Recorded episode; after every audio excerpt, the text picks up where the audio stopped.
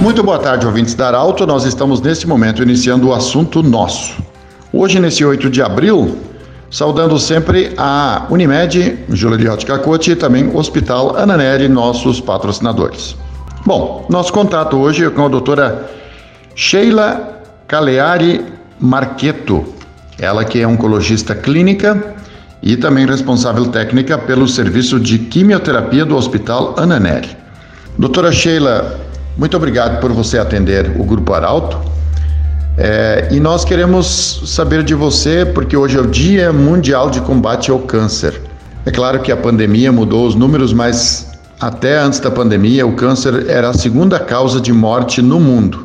Doutora Sheila, o que, que significa esse Dia de Combate Mundial ao Câncer? Bem-vindo ao Arauto, boa tarde. Oi, boa tarde, Pedro. Boa tarde, ouvintes. Obrigada pelo convite. Bom, então o Dia Mundial do Câncer, uh, ele vem para resgatar uma lembrança de que o câncer é uma doença que tem uma incidência muito alta e que muitas vezes a gente pode fazer exames preventivos para diminuir a mortalidade por essa doença. Hoje a gente sabe que as doenças cardiovasculares são as doenças que mais uh, causam mortes, claro que agora nesse momento tirando o Covid, né? Uh, e depois disso vem as doenças oncológicas. E para muitos tipos de câncer a gente consegue fazer exames preventivos, evitando assim assim uh, tratamentos mais agressivos e muitas vezes chegando à cura da doença. Doutora, de uma forma bem primária, o que, que significa a palavra prevenção quando se fala uh, especificamente do câncer? Que, que, que contexto é esse, prevenção, dentro do combate ao câncer? Bom, falando de saúde de uma forma geral, Uh, a prevenção ela existe nas mais diversas doenças, né? Para a gente prevenir de ter uma doença.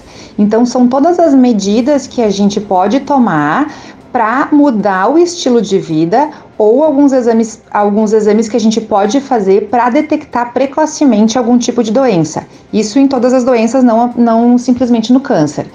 Uh, com relação ao câncer, existe, por exemplo, alguns protocolos, exemplo câncer de mama, né? Aonde a gente sabe que todas as mulheres precisam fazer mamografia a partir dos 40 anos e de forma anual. Câncer de próstata, uh, os pacientes eles precisam começar a fazer o exame de PSA e de toque retal a partir dos 50 anos.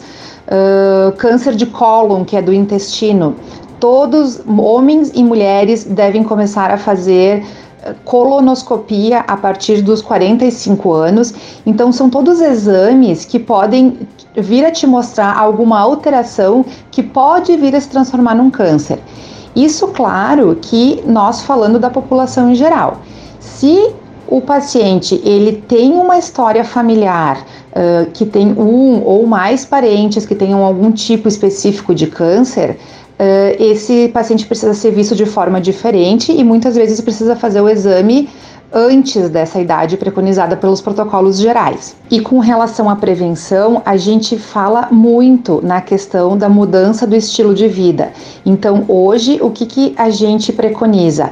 Uma alimentação saudável, nós sabemos que cada vez está mais difícil nós termos uma alimentação saudável porque nós estamos com aos nossos olhos a facilidade de produtos industrializados. É muito mais fácil tu adquirir um produto industrializado para tu fazer um lanche, por exemplo, do que uh, alguma coisa mais natural. Mas a gente precisa resgatar essa cultura de ter coisas mais saudáveis, tanto na alimentação quanto o estilo de vida uh, em atividade física. Uh, todas as pessoas elas devem realizar para não ser considerada sedentário atividade física de 150 minutos por semana.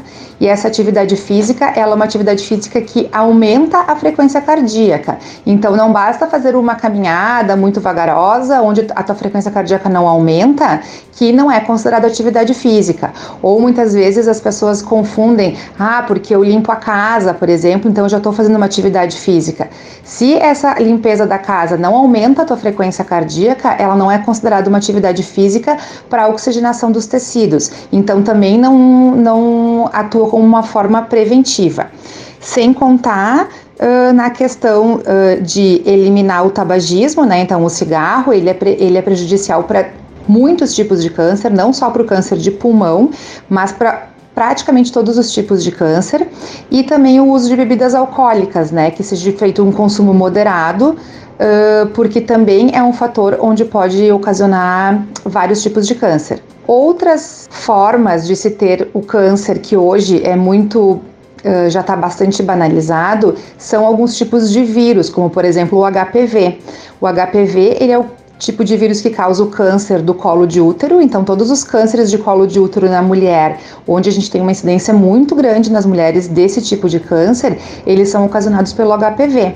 O HPV é um vírus que ele é sexualmente transmissível e é ele que causa também o câncer de pênis, né? O câncer de pênis ele já é um câncer um pouco mais uh, raro. Por quê? Porque como o pênis ele é um órgão que se consegue se visualizar, sempre que tu tem alguma alteração, como uh, por exemplo alguma verruga ou alguma mancha ali, geralmente o paciente já procura um atendimento e não deixa desenvolver essa doença.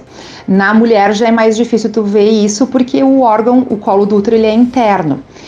Uh, e hoje, com uh, o uso de atividades sexuais desprotegidas, esse câncer, esse vírus, o HPV, ele também está sendo Muito encontrado em cânceres de colo, de, em câncer anal, né, de canal anal, e câncer de boca, né, isso muito pela prática uh, de atividade sexual oral desprotegida.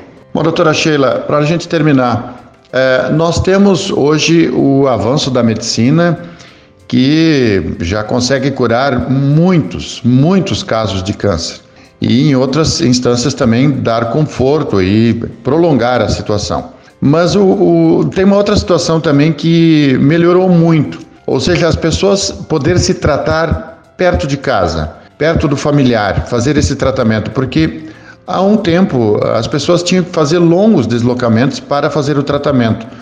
E muitas vezes a notícia que o paciente recebia de que estava com câncer praticamente era uma sentença de morte. O que mudou hoje totalmente?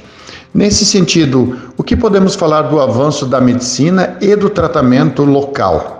Bom, a oncologia ela foi uma das áreas onde teve maiores avanços nos últimos anos. Uh, antigamente nós tratávamos os pacientes muito com quimioterapia citotóxica, que é a quimioterapia convencional. Hoje nós Uh, temos vários avanços nesse sentido, com imunoterapias, com terapias alvo-moleculares, onde a gente consegue detectar em cada paciente uh, se ele tem alguma alteração genética, aonde seja essa alteração genética que esteja provocando o câncer. Então, nós conseguimos utilizar uh, a medicação específica para essa mutação. Os pacientes respondem muito melhor, com uma toxicidade infinitamente menor. Então, o paciente tem uma qualidade de vida muito melhor. Uh, o fato de o paciente poder fazer o tratamento perto de casa muda completamente a qualidade de vida do paciente, porque muitas vezes o, o tratamento, o paciente fica com toxicidade do tratamento, como náuseas, vômitos, cansaço, e tu ter que botar o paciente. Uh, numa, num, num, carro ou numa van, enfim, para fazer longas horas de viagem, isso acaba prejudicando muito, deixando o paciente mais cansado ainda. Nos casos em que tu faz tratamento com radioterapia, por exemplo, onde o tratamento ele é todos os dias, de segunda a sexta-feira. Uh, se o paciente não tem na localidade próximo da casa dele o serviço de radioterapia, isso vai fazer com que ele faça longos deslocamentos todos os dias. Então, a facilidade uh, de tu ter um atendimento próximo da sua casa e, inclusive, uh, para amenizar os sintomas colaterais dos tratamentos também, ter um médico mais próximo e mais disponível, faz toda a diferença na qualidade de vida do paciente, que é o que a gente precisa priorizar nesse momento do tratamento. Conversamos com a doutora Sheila Cagliari Marqueto, ela que é oncologista clínica, responsável técnica também pela quimioterapia do Hospital Ananed. Muito obrigado e o assunto nosso volta amanhã. Convidamos você a continuar na audiência da Arauto. Um grande abraço, boa tarde. De interesse da comunidade, informação gerando conhecimento, utilidade é prioridade.